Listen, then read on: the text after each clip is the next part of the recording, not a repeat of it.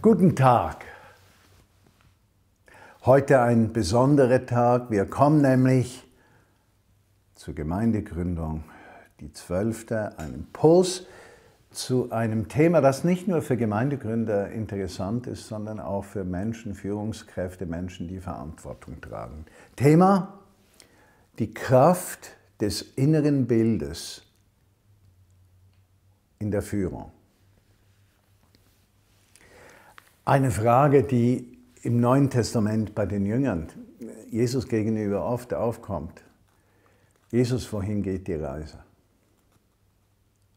Und er erklärt ihnen, wohin die Reise geht.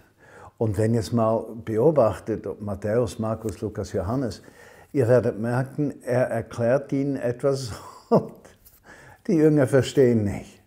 Sie haben so wenig vom gesamten Dienst verstanden, dass sie, wie in Apostelgeschichte 1 äh, wir lesen können, dann plötzlich sagen, stellst du jetzt Davids Königreich wieder her obwohl er ihm dutzende Male gesagt hatte, mein Reich ist nicht von dieser Welt, äh, es geht um das Reich meines Vaters und so weiter. Also, erstens, jeder Mensch hat den Verlangen zu wissen, wohin die Reise geht. Zweitens, wir wissen nicht immer, wohin die Reise geht. Wir sprechen oft von Vision in unseren Tagen und wie wichtig Vision ist für eine Gemeindegründung oder für die Leitung einer lokalen Gemeinschaft oder für den Aufbau eines Projektes. Und ich habe gemerkt, langsam bin ich visionswortmüde. Also das Wort Vision ist für mich, äh, darf ich das so sagen, ausgelutscht. Und ich habe mir dann Gedanken gemacht, was meine ich überhaupt mit Vision? Und ich bin zu einem anderen, äh, zu einem ganz anderen Wort gekommen, nämlich inneres Bild.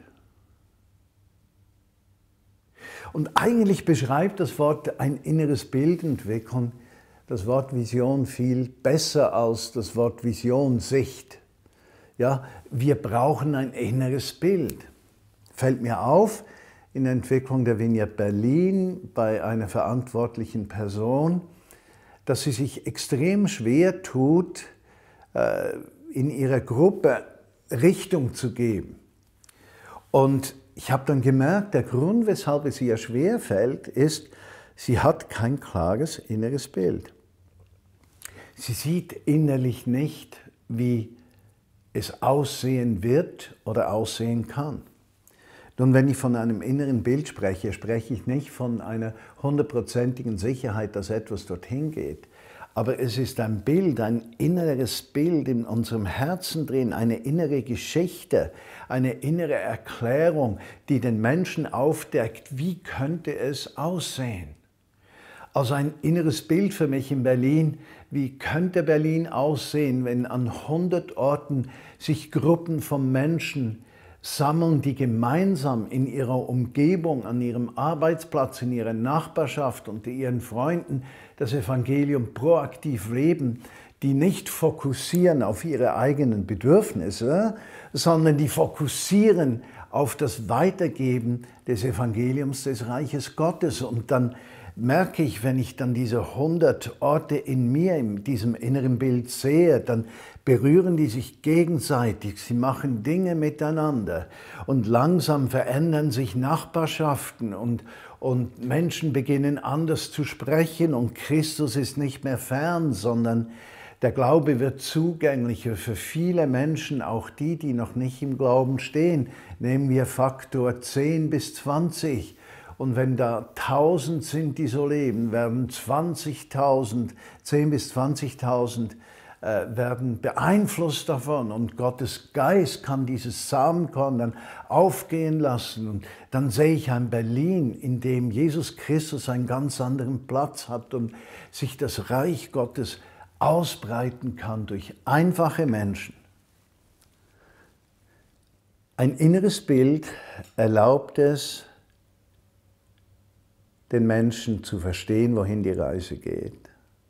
Ein inneres Bild erlaubt es Menschen einzusteigen. Ein inneres Bild erlaubt es Menschen mitzugehen auf die abenteuerliche Reise mit Jesus Christus.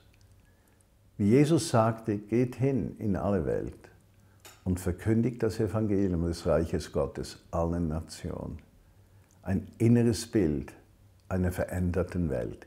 Ich wünsche dir ein schönes Wochenende und eine kraftvolle Woche.